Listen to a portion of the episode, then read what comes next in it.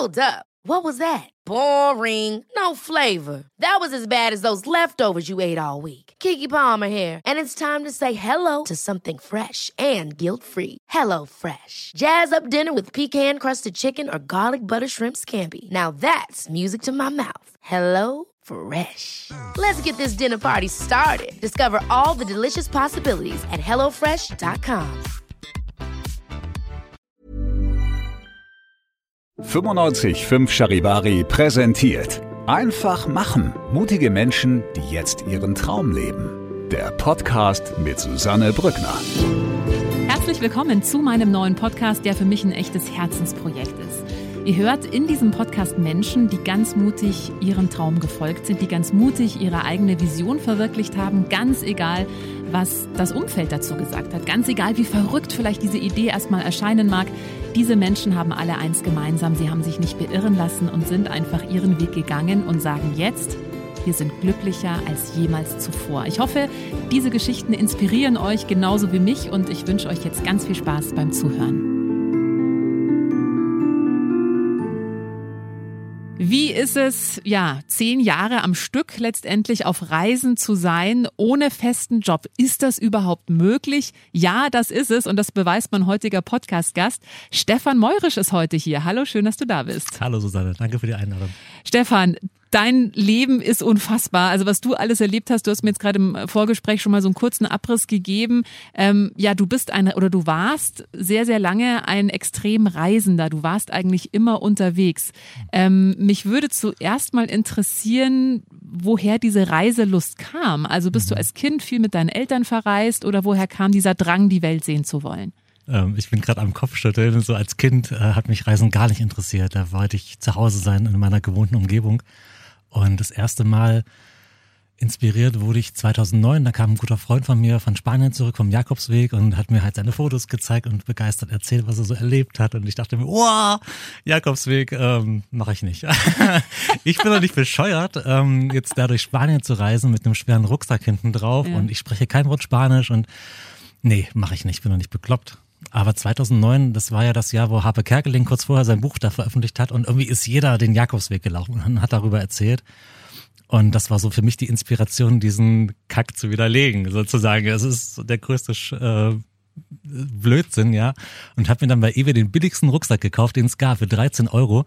Habe mir das billigste Flugticket gekauft und bin dann nach Spanien gereist, um halt zu sagen, ja, Jakobsweg, so Mist habe ich auch gemacht. Du bist eigentlich wirklich nur deshalb gereist, eigentlich um, aus Trotz letztendlich. Aus Trotz, ja, also um mitreden zu können auch irgendwie, dass ich sagen kann, ja, Jakobsweg, Haken dran habe ich auch gemacht. Ja. Und ja, das war dann so das erste Mal aber für mich, dass ich ein Land und deren Kultur, deren Menschen so nah erleben konnte. Und das war tatsächlich, es ist mir nicht gelungen, diesen Hype zu widerlegen. Ich war dann auch infiziert ziemlich schnell. Äh, es war so schön, ein Ziel zu haben, auf das ich mich zubewegt habe jeden Tag. Auch wenn es nur ein paar Kilometer sind, die ich weitergekommen bin und auch nicht alleine unterwegs zu sein. Da gibt es ja viele hunderte Menschen, die da diesen Weg laufen und jeder hat eine eigene Geschichte. Mhm. Und das hat mich fasziniert, so in den Kontakt mit den Menschen zu gehen, ihre Beweggründe zu erfahren, echt schöne, tiefe Gespräche zu führen. Und ich habe dann sogar gemerkt, je näher ich dann Santiago de Compostela, dem Ziel, gekommen bin, umso kürzere Tagesetappen bin ich gelaufen. Mhm. Dann waren es nur noch zwei, drei Kilometer pro Tag, weil ich wollte gar nicht ankommen. Mhm. Ich wollte, dass diese Reise ewig weitergeht. Und das war so schön für mich, da unterwegs zu sein. Aber dann, ja, so nach sieben, acht Wochen war dann diese Reise zu Ende. Ich bin angekommen, bin dann wieder nach, nach Deutschland zurück in meinen Alltag, in mein Berufsleben. Aber so dieses Weitwandern, dieses Weitreisen hat mich dann nicht mehr locker gelassen. Und dann habe ich mir die Weltkarte mal angeschaut und ähm, ja, ich wollte einfach noch eine längere Reise unternehmen als diese sieben, acht Wochen. Und dann kam Tibet mal auf den, auf den Schirm für mich. Einfach weil ich den Dalai Lama ein bisschen spannend finde, ist eine tolle äh, Persönlichkeit und ähm, die Tibeter, die ähm, den Buddhismus, und dann habe ich gesagt, okay, ich laufe nach Tibet. Von, man muss sagen, von München aus. Von München aus, genau. Bist du zu Fuß nach Tibet gelaufen? Ja. Ohne Flugzeug dazwischen? Ja, fast. Also ich also. sage ja, fast, weil ich bin, der, der Plan war, die ganze Strecke zu Fuß zu gehen, die ganzen 13.000 Kilometer. Das ist mir nicht gelungen, weil dann später Visaprobleme aufgetaucht mhm. sind im Iran. Und dann habe ich dann auch angefangen, nach ungefähr der Hälfte, nach siebeneinhalb oder achttausend Kilometer, dann auch mal mit dem Bus zu fahren, mit dem Flugzeug mhm. ein Stück zu fliegen. Aber einen Großteil der Strecke bin ich wirklich zu Fuß gewandert. Ja. In vier Jahren? In vier Jahren, ja. Okay, nimm uns mal mit. Also gut, du hattest irgendwann den Plan, äh, ich gehe zu Fuß nach Tibet. Mhm. Ähm, wie hat sich das konkretisiert oder wann stand für dich fest, ich mache es jetzt wirklich? Weil das ist ja schon ein Vorhaben. Das ist schon ein Unterschied, ob ich sage, ich fliege jetzt mal eben nach Spanien oder ich mache den Jakobsweg mhm. oder ich gehe halt nach Tibet und bin dann ja wirklich für mehrere Jahre aus meinem gewohnten Leben raus. Das war ein Riesenprozess. Also es hat drei Jahre gedauert. 2009 bin ich den Jakobsweg gewandert. 2012 bin ich dann nach Tibet aufgebrochen. Und es war jetzt nicht so, dass ich jetzt nachts aufgewacht bin und sage, ja, das ist es, ich gehe ohne Geld zu Fuß nach Tibet, auf geht's. Nein, so war es nicht. Ähm, erstmals wollte ich wirklich nach Tibet einfach nur fliegen und dieses Land kennenzulernen und da einfach zu wandern, sieben oder acht Wochen. Das war die Idee und dann habe ich aber rausgefunden, ähm, 2008 waren ja die Olympischen Spiele in China und im Zuge dessen gab es ganz viele Demonstrationen und mhm. Proteste und Verhaftungen und äh, daraufhin hat China dann einen Einreisestopp für Touristen verhängt. Das war mein erstes Problem. Es ging gar nicht nach Tibet einzureisen zu dieser Zeit. Und das zweite Problem, was ich hatte, ich hatte auch kein Geld zum Reisen, tatsächlich.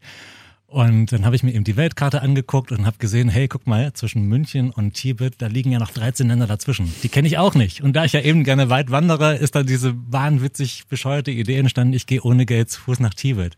Und das war erstmal nur so, eine, so ein Gedanke, ja, irgendwie witzig. Und der hat sich dann aber verfestigt. Ich habe dann im Internet ein bisschen gegoogelt, ist es denn überhaupt möglich, so weit zu Fuß zu gehen? Und ist es möglich, ohne Geld zu reisen? Und ich habe Beweise gefunden. Es gibt schon viele Menschen, die ähnliche Reisen unternommen haben, zu Fuß und ohne Geld. Und ähm, dann ist es für mich immer realistischer geworden, sowas mhm. zu unternehmen, so eine lange Reise. Und das heißt natürlich noch nicht, dass es für mich funktioniert, aber dass es nicht ganz unmöglich ist, das konnte ich dann nicht mehr widerlegen.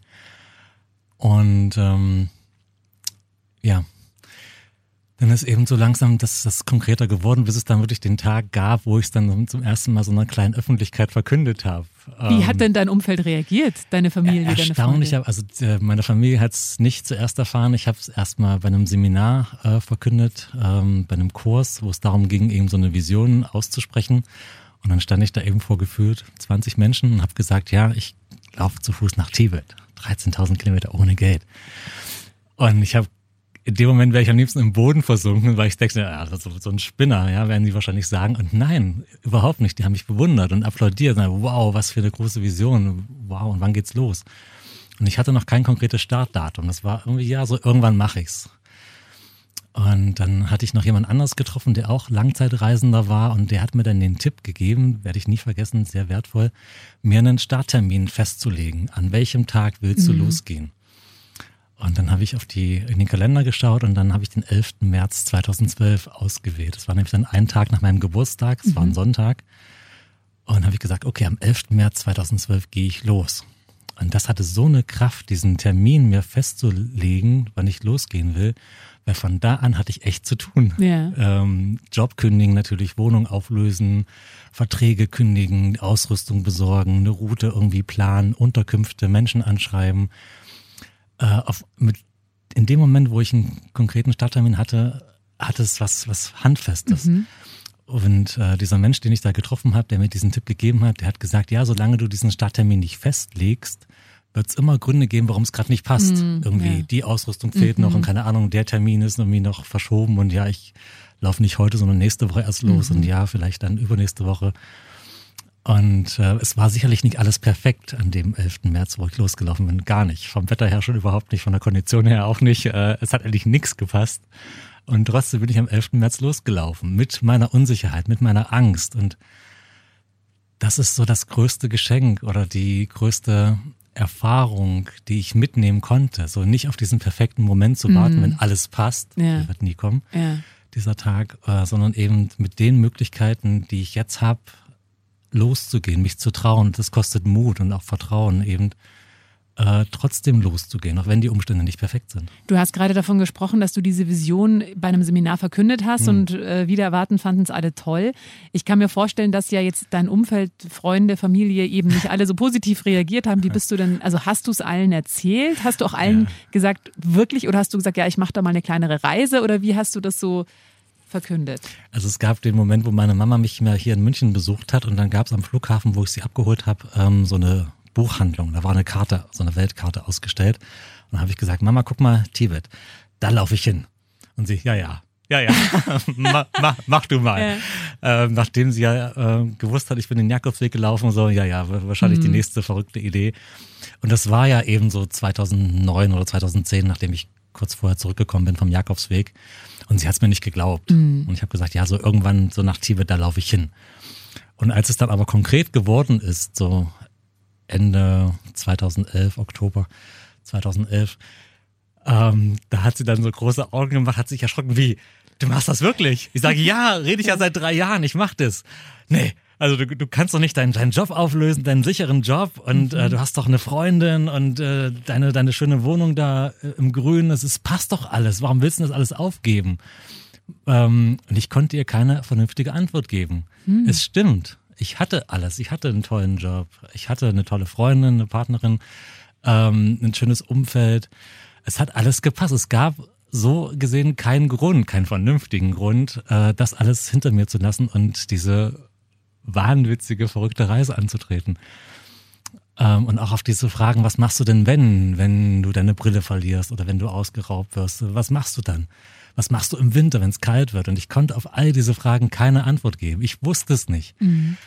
Und trotzdem daran festzuhalten, an dieser Vision, hey, ich mach das. Ich habe keine Ahnung wie, aber ich will loslaufen das war so die größte Herausforderung für mich am Anfang, ähm, dabei zu bleiben, mich nicht irgendwie klein zu machen und sagt, ja, ihr habt recht, ist eine verrückte Idee, ich bleib lieber hier und in der Sicherheit mhm. und so.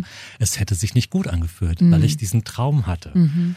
Ich weiß nicht, ob man das nachvollziehen kann, aber ähm, hier in München zu bleiben, mit dieser Vision nach Tibet zu wandern und es nicht zu tun und dann weiter so zu tun, als hätte es diesen Traum nie gegeben, hat sich nicht stimmig angefühlt. Ähm, das, das nicht zu leben. Mhm. Ich also das Gefühl war stärker als der Verstand letztendlich. Voll, mhm. ja.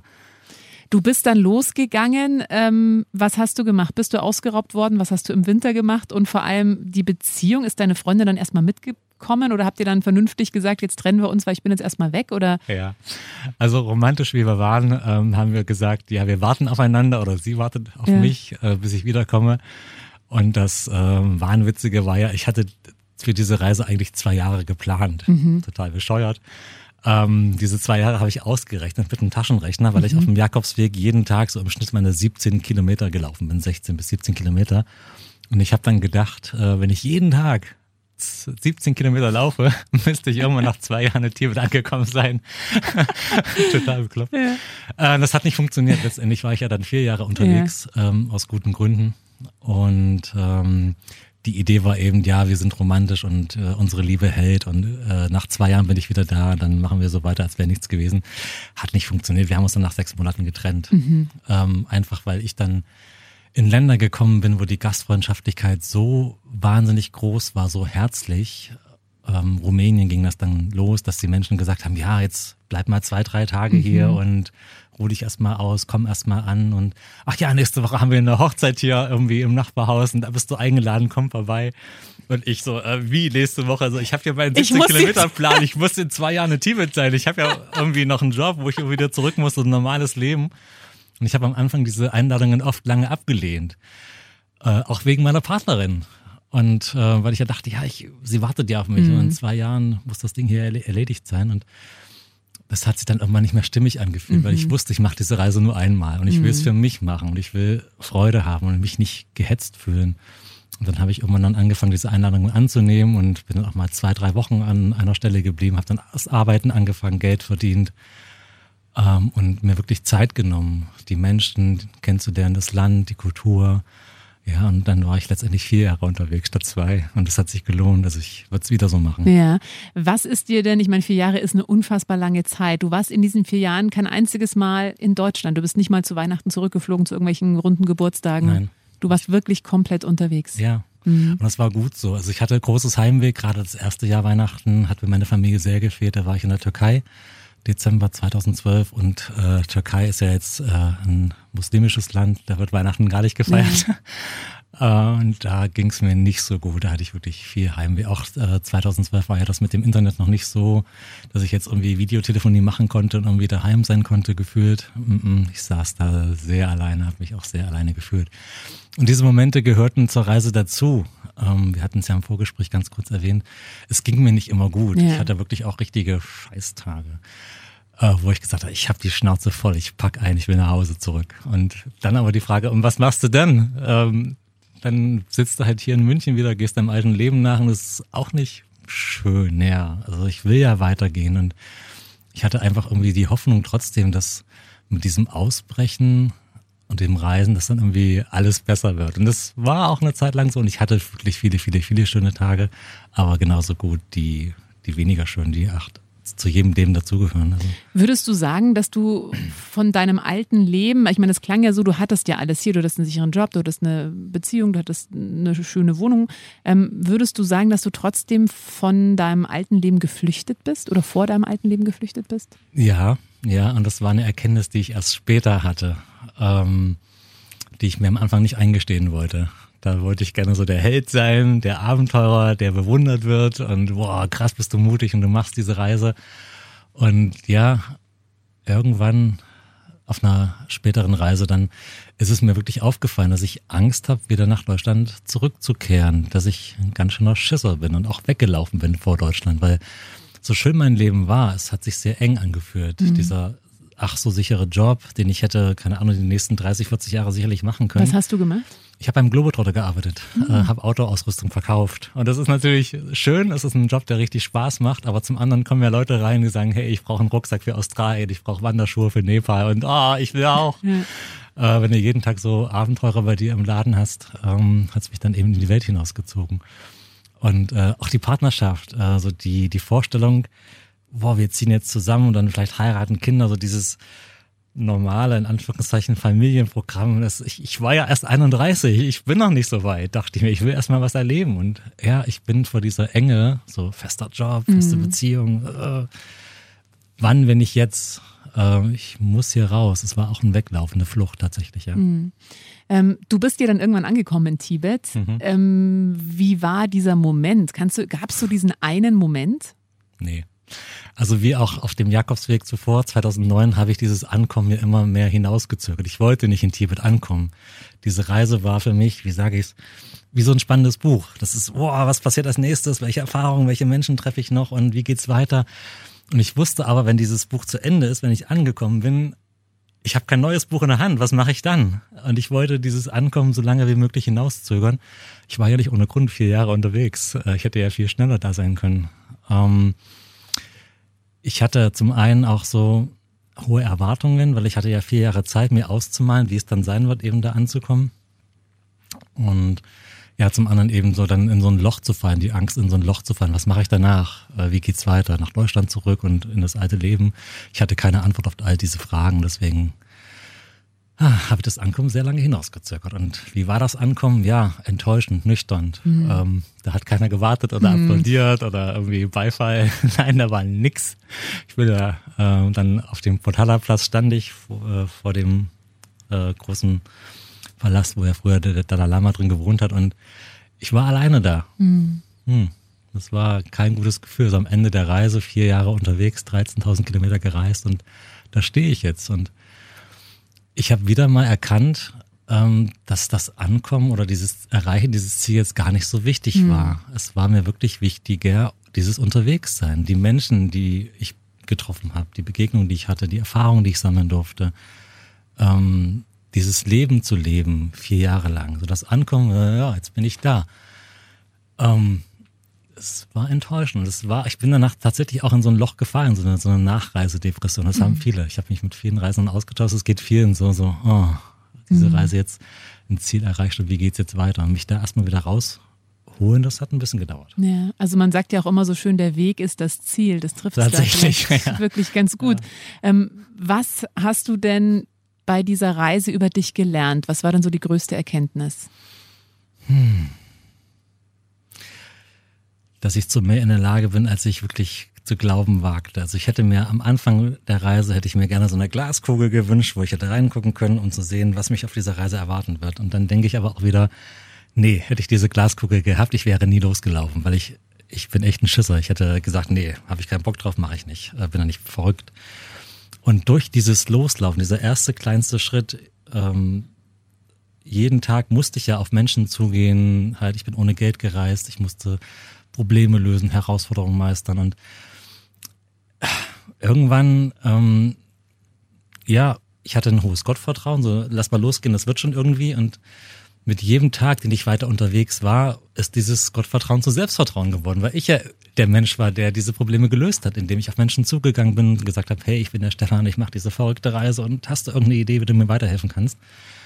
Ähm, und es gab richtig große Probleme auf der Reise, die ich irgendwie lösen musste und es ging nicht immer so fließend vorwärts. Nein, ich hing auch mal längere Zeit an einem Ort fest, wo es absolut nicht vorwärts ging. Äh, und daran bin ich gewachsen, definitiv. Also auch in der Stadt mal festzuhängen. Ich musste da irgendwie Geld verdienen und äh, um mir Unterkunft und was zu essen zu leisten. Und hm, so dieses Durchhalten, an meinem Ziel festhalten. Und es ging mir nicht darum, anzukommen. Nach wie vor nicht. Es ging mir darum, weiter unterwegs zu sein. Und zum einen, weil ich es mir selber beweisen wollte, aber zum anderen, weil ich es den anderen beweisen wollte. Weil es gab viele Freunde, Bekannte, die gesagt haben, ja, so ein Quatsch, ja, 13.000 Kilometer nach Tibet ohne Geld, haut doch nicht hin. Also nach spätestens zwei Wochen stehst du wieder hier auf der Matte. Und ich sage, nein.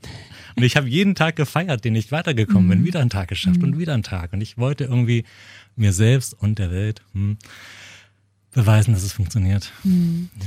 Ähm, du hast vorhin davon gesprochen, dass Freunde gesagt haben, oh Gott, und du wirst ja was oder deine Mama, was machst du, wenn du ausgeraubt wirst? Mhm. Ähm, ist denn sowas passiert? Also es ist interessant. Ich habe letzte Woche erst im Podcast mit einem gesprochen, der auch viel gereist ist, Christian Seebauer, und der gesagt hat, auch mhm. ohne Geld ist er gereist. Mhm. Ähm, und er hat gesagt, dass die so sein sein sein Urvertrauen in die Menschheit ist so zurückgekehrt, ja, weil er halt auf so viele tolle, freundliche, offene Menschen getroffen sind und das hat ihn teilweise richtig beschämt, hat er gemeint, ja, weil er sich dachte, wow, er weiß, er wüsste nicht, ob er auch so offen wäre, ja. Mhm. Also wie ging es dir damit? Also warst du überrascht von der Freundlichkeit, vielleicht teilweise auch überfordert? Ja. Oder sind dir auch mal blöde Sachen passiert? Viele. Ähm, ja, also eins zu eins kann ich so wiedergeben. Also ich war wirklich positiv überwältigt von der Gastfreundschaftlichkeit, von der Herzlichkeit der Menschen. Und ähm, Kurze Geschichte dazu. Im Vorfeld meiner Reise haben ja auch Menschen gefragt, so sag mal so, äh, München, Tibet, durch welche Länder willst du denn durch? Es gibt ja da mehrere Routen, mhm. die man gehen kann. Und ich habe dann so aufgezählt, so Deutschland, Österreich, die Slowakei, Ungarn, dann kommt Rumänien. Hä? Was? Rumänien? Du bist da wohl total bekloppt, du kannst doch nicht zu Fuß und ohne Geld dann durch Rumänien latschen. Wie stellst du dir das vor? Da gibt's wilde Hunde, da gibt's Zigeuner, du wirst da ausgeraubt. Also nur mit Leben, also nur mit ja. Glück kommst du da Leben wieder ja. raus. Und ich, ich war noch nie in Rumänien. Ich hatte echt Angst vor diesem Land, äh, weil halt viele Deutsche da nicht positiv drüber sprechen. Und da bin ich ja durch äh, Ungarn noch durchgereist und die haben da nochmal einen draufgelegt und mir echt die wildesten Horrorgeschichten erzählt, wie gefährlich Rumänien ist. Und ähm, da war ich dann positiv überrascht, weil ich habe eine völlig andere Erfahrung gemacht. So viele nette, nette, nette Menschen, die mich aufgenommen haben, die sich interessiert haben für mich, für meine Reise, äh, wo ich eben auch, wo die Reise erst richtig anfing, die gesagt haben, jetzt kannst du mal alle fünf Grad sein lassen, bleib ruhig zwei, drei Tage hier und lass dir mal gut gehen. Also in Rumänien fing der Spaß für mich so richtig an auf der Reise, wo ich wirklich überrascht war. Ah, und ja, viel, viel Herzlichkeit erfangen habe. Und dann auch in den späteren Ländern, die danach gefolgt sind. Türkei, ich war anderthalb Jahre in der Türkei, wundervolles Land, wundervolle Menschen. Georgien, Armenien, Iran. Ähm, ja, teilweise sehr, sehr demütig auch. Also wie die Menschen mit, mit mir umgegangen sind als, als Gast, also wie sie mich behandelt haben. Ähm, bist ja. du auch mal ausgeraubt worden? Nein, Nein, wirklich nicht. Was war so das Schlimmste, was passiert ist? Das Schlimmste. Es ist so schwer zu beantworten, Susanne, weil es, es brauchte diese Tiefs und die gab es oft. Mhm. Und nach einem Tief immer wieder kann ich viele, viele Geschichten erzählen, wo ich danach eine schöne Begegnung hatte, wo ich dieses Tief brauchte, um diese Begegnung wieder mehr schätzen zu können. Also sei es jetzt, dass ich bei strömenden Regen vor der Tür stand und da hat jemand den Vorhang, den, die Gardine beiseite geschoben, hat mich angeschaut, wie ich da im nassen Regen stehe, bis auf die Haut nass und sagt, nein, das steht mhm. nur im Kopf und schiebt die Gardine wieder zu. Und ich sage, nein, ist nicht dein Ernst, lass mich rein, bitte. Und nein, er macht die Tür nicht auf und ich gehe halt weiter und dann ein paar Türen weiter, da ähm, sieht auch schon eine Familie hinterm Fenster, sieht, wie ich die Straße langkomme und ich brauchte noch nicht mal klingeln. Da haben sie schon die Tür aufgemacht, haben mir ein Handtuch hingehalten, haben gesagt, komm erst mal rein, äh, zieh dich mal aus, mach dich trocken und äh, willst du baden oder magst du einen Kaffee oder irgendwas? Die hatten gerade eine Geburtstagsfeier und haben gesagt, ja komm, jetzt einer mehr oder weniger, setz dich erst mal hin, magst ein Stück Kuchen und die haben mich behandelt wie ein König. Mhm. Ja, und ich sage, boah, vielen, vielen Dank.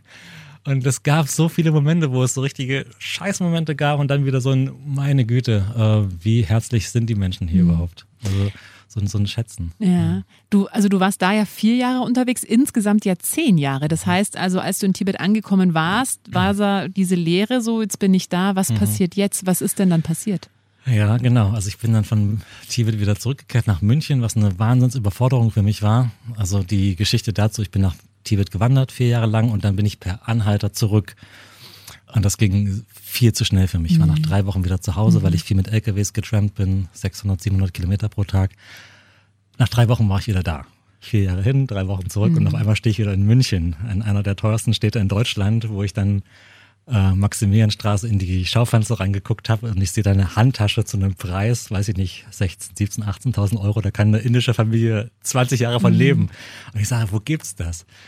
Ähm, also da war ich krass überfordert ähm, mit dem wieder hier sein so schnell und auch dann so in meinen alten Freundeskreis wieder zurückgehen und ich weiß nicht, ob das jemand nachvollziehen kann, wenn man nach so einer langen Reise wieder zurückkommt und dann fragt dich jemand, und wie war's?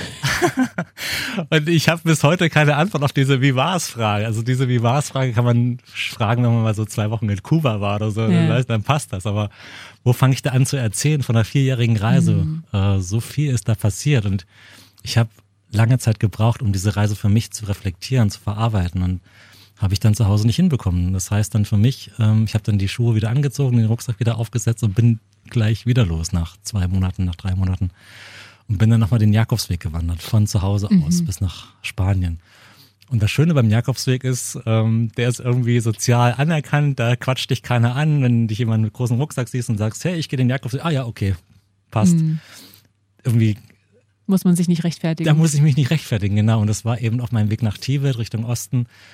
Ja, warum machst du das? Und mhm. da bin ich ja durch so viele Orte durch, äh, die haben vorher noch nie einen Touristen gesehen.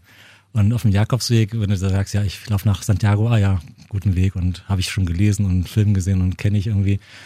Da konnte ich dann wirklich so mal für mich sein, fast ein Jahr die Reise, also die vierjährige Reise nach Tibet für mich verarbeiten. Genau, also das habe ich dann gebraucht. So, ich brauchte die zweite Reise, um die erste Reise zu verarbeiten. Mm, und als es verarbeitet war, ist die nächste gefolgt. Kam die nächste Reise. Genau, ja, also es ist dann schon wirklich auch eine Sucht geworden auf eine Art. Eine Sucht zum einen, so dieses Abenteuerleben, äh, nicht wissen, wo zieht's mich heute hin, welche Menschen treffe ich heute, wo schlafe ich heute Abend. So dieses ähm, für mich selbst verantwortlich sein, mich selbst kümmern. Und zum anderen auch dieses Weglaufen. Ich hatte eine scheiß Angst, wieder nach Deutschland zurückzukehren mhm. und dann mich zu rechtfertigen, wenn ich dann so Vorstellungsgespräche habe und dann so der Personalchef dann sieht, hm, was haben sie denn die letzten vier, fünf Jahre gemacht und mich dann erklären zu müssen und wollte ich irgendwie auch nicht. Ähm, also und halt so wieder wieder bei Null anfangen, weil um diese Reise starten zu können nach Tibet habe ich ja alles hinter mir gelassen.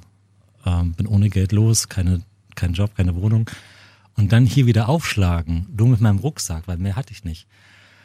Ähm, das war ja wieder bei Null anfangen, wieder Bewerbungen schreiben, mir eine Wohnung besorgen, ähm, ja, die ganzen Ämter durchgehen, mich wieder anmelden und ach, nee, habe ich gesagt, mhm. habe ich keine Lust drauf.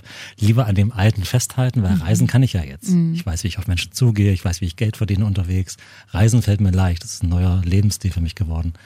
Und das hat echt, ja, zehn Jahre gedauert, bis ich das, bis ich davon losgelassen habe und mich jetzt eben seit zwei Jahren bin ich wieder sesshaft hier in München ähm, das war ein Prozess. Mhm. Das hat es gebraucht. Was ganz interessant war, im Vorgespräch hast du ja auch gesagt, dass dann eben diese, diese Reisephase oder diese Flucht, die es vielleicht auch am Anfang war, also irgendwann warst du damit durch und hast auch gemerkt, okay, mir fehlt jetzt tatsächlich dieses Sesshaftwerden, auch diese tiefen Beziehungen. Weil natürlich lernst du auf Reisen sehr viele Menschen kennen, aber halt teilweise nur für ein, zwei, drei Tage. Ja. Und das ist ja auch dieses Weglaufen. Ich habe es dann wirklich erst später verstanden. Ähm, ich sag's nochmal, ich bin echt ein Schisser. Also wenn mir irgendwie ein Kontakt unangenehm wird, dann bin ich der Erste, der seine Sachen packt und weggeht. Also ich bin so ein Konfliktvermeider. Wenn mir was nicht passt, ich spreche es nicht an, sag nicht, mhm. hey, das stört mich, das ärgert mich oder so. Ich bleib ruhig und da ist die Tür und äh, weg bin ich. Und das konnte ich natürlich auf der Reise wunderbar praktizieren. Wenn mir irgendwie ein Kontakt zu doof geworden ist oder zu unangenehm, dann hatte ich ja diese Ausrede, ich muss weiter, ich will ja nach Tibet, ich will ja irgendwann mal ankommen. Ah ja, das hat jeder verstanden, mhm. ne? verstehe, du musst weiter und ja, gute Reise dir. Und so dieses sesshaft sein, das ist für mich dahingehend eine Herausforderung, weil ich bin zum einen müde vom Reisen und zum anderen mich dem Konflikt zu stellen, jetzt nicht wieder wegzulaufen, wenn mir was nicht passt, sondern zu sagen, hey, ähm, weiß ich nicht, das stört mich, das ärgert mich, ähm, es anzusprechen. Und dann ist eine Flucht gar nicht mehr notwendig. Dann kann ich ja so sein, wie ich bin ähm, und muss nicht mehr weglaufen. Mhm. Wie ist es für dich, jetzt wieder hier zu sein? Also zum einen würde mich interessieren, die Freundschaften, die du hattest, bevor du nach Tibet aufgebrochen bist. Ich meine, so eine Reise verändert einen ja auch. Man steht dir dann komplett woanders im Leben. Ähm, hast du noch Freunde von früher oder wie sieht dein Umfeld mittlerweile aus? Es hat sich sehr, sehr viel verändert. Also einen Freund tatsächlich habe ich noch und die anderen sind jetzt noch Bekannte, würde ich sagen. Also ich weiß, dass diese Menschen existieren, aber da ist nicht wirklich ein Kontakt noch da. Und wir waren früher enge Freunde. Wir waren in den Bergen wandern, waren mal was trinken, haben Sport zusammen gemacht, aber da ist schon eine große Distanz entstanden, nachdem ich von dieser langen Tibet-Reise wiedergekommen bin. Die konnten meinen Lebensstil nicht verstehen und ich konnte ihren nicht verstehen. Äh, so dieses weit strukturierte Leben, so ähm, da war so eine große Lücke äh, im Verständnis dass da einfach kein, kein, das hat nicht mehr zusammengepasst. Mhm. Und dann habe ich angefangen, äh, ein Buch zu schreiben, Vorträge zu machen und dann habe ich andere Menschen in mein Leben gezogen, wo wir viele gleiche Nenner hatten, die sich für Reisen interessieren, die es auch nachvollziehen konnten, wie es mir eben geht nach so einer langen Reise, ähm, die ähnliche Geschichten erlebt haben. Und ja, also der hat sich stark verändert, mein Freundeskreis. Mhm. Jetzt bist du seit zwei Jahren wieder hier. Mhm. Ähm, wie fühlt sich das an? es ist eine Herausforderung nach wie vor. Also mhm. dieses Bleiben und nicht weglaufen, mich den Konflikten stellen und nicht meine Sachen packen und sagen, ah, ich habe die Schnauze voll, ich gehe wieder, äh, sondern mich mit dem auseinanderzusetzen. Das ist nach wie vor eben äh, ja eine Herausforderung für mich. Mhm. Und warum stellst du dich diese Herausforderung jetzt und gehst nicht wieder weg? Weil es jetzt an der Zeit ist. Also ich hatte mhm. jetzt wirklich meine Zeit zehn Jahre lang und ich bin müde vom Weglaufen. Mhm. Das ist, das kostet viel Energie, viel Kraft und was ich für, auf, für einen Aufwand betrieben habe, um äh, um nicht zu bleiben. Das ist schon bemerkenswert. Absolut, ja. Also ich, ich lade nach Tibet. Ja. Äh, oder andere Reisen, die dann danach noch gefolgt sind, um halt bestimmte Konflikte zu vermeiden. Also es war auch sehr anstrengend. Es war schön. Ich habe viele, viele schöne Erfahrungen erlebt und ich bin dankbar für die Erfahrungen, für die Reisen. Und es war auch scheiße anstrengend. Mhm. Ja. Wie sieht, wenn du jetzt Urlaub machst, wie sieht dein Urlaub jetzt aus? Machst du überhaupt noch Urlaub oder sagst du, nee, ich bin, auch wenn ich nicht arbeite, gerne zu Hause? Ähm, also was ich nach wie vor mag, ist der Austausch mit Menschen. Ich liebe tiefe Gespräche zu führen. Und äh, was ich oft auch noch mache, ist mal für einen Tag mal ohne Geld reisen, dass ich mal die Brieftasche zu Hause lasse oder das Handy zu Hause lasse und auf Menschen zugehe, zu sagen, hey, ähm, kannst du mir ein gutes Café empfehlen hier in der Nähe, ohne nach Google Maps jetzt irgendwie mhm. danach zu laufen. Ähm, oder auch per Anhalter zu fahren, mich mal in die Straße zu stellen, Daumen rauszuhalten und äh, mal gucken, wo die Reise hingeht. Also das mache ich nach wie vor sehr gerne. Auch mit meiner Tochter zusammen, die liebt das so. Äh, die freut sich da auch, wenn jemand anhält. Ähm, und da einfach mal wieder so dieses Abenteuerleben für einen Tag oder für, für ein Wochenende mal trotzdem zu erleben. Also ein, ein kurzer Ausbruch, das mhm. mache ich nach wie vor. Mhm. Ähm, glaubst du, dass diese Reiselust oder diese Extreme, ich bin jetzt eben für vier Jahre in Tibet, dass das nochmal zurückkommt irgendwann später? Kann es mir vorstellen. Also mhm. deswegen, weil ja, weil ich weiß, dass ein Leben immer so in Wellen abläuft, äh, dass so, so ein Hunger auf was Bestimmtes mal wiederkehrt. Also im Moment bin ich satt vom Reisen, tatsächlich voll. Und im Moment sind für mich andere Dinge dran, wie wieder hier ankommen, Wurzeln wachsen lassen. Und ähm, kann mir aber vorstellen, dass ich dann irgendwann davon genug habe und dann wieder mal ausbrechen will. Mhm. Und das ist auch gesund auf eine Art, so dieses mhm. von beiden, äh, was von allem was haben wollen. Ja. Mhm. Du hast ja auch über deine Reise ein Buch geschrieben. Stimmt. Ich gehe dann mal nach Tibet, 13.000 Kilometer, 13 Länder, null Budget. Ähm, also für jeden, der jetzt sagt, boah, ich würde gern mehr über diese Reise erfahren. Ich plane vielleicht jetzt, vielleicht nicht unbedingt vier Jahre, aber ich plane eben auch mal eine längere Reise ohne Geld. Wie mhm. funktioniert das eigentlich? Was du da alles erlebt hast, auch mit tollen Bildern. Also das Buch äh, gibt's äh, überall, wo es Bücher gibt. Also genau. könnt ihr euch gerne besorgen. Und du hältst ja auch Vorträge mhm. über deine Reise, über deine Erfahrungen. Genau. Also mhm. jetzt gerade jetzt in München habe ich jetzt keinen äh, in Planung, aber es wird neue Vorträge geben und es jeder eingeladen, mich da zu begleiten. Genau, kann man einfach auf deine Website gucken, Stefan Meurisch.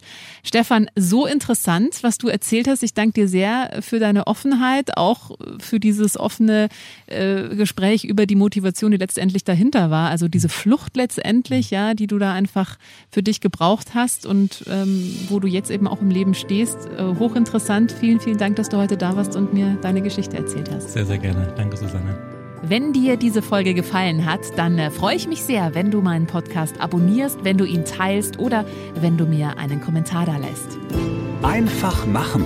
Mutige Menschen, die jetzt ihren Traum leben. Präsentiert von 955 Charivari. Wir sind München.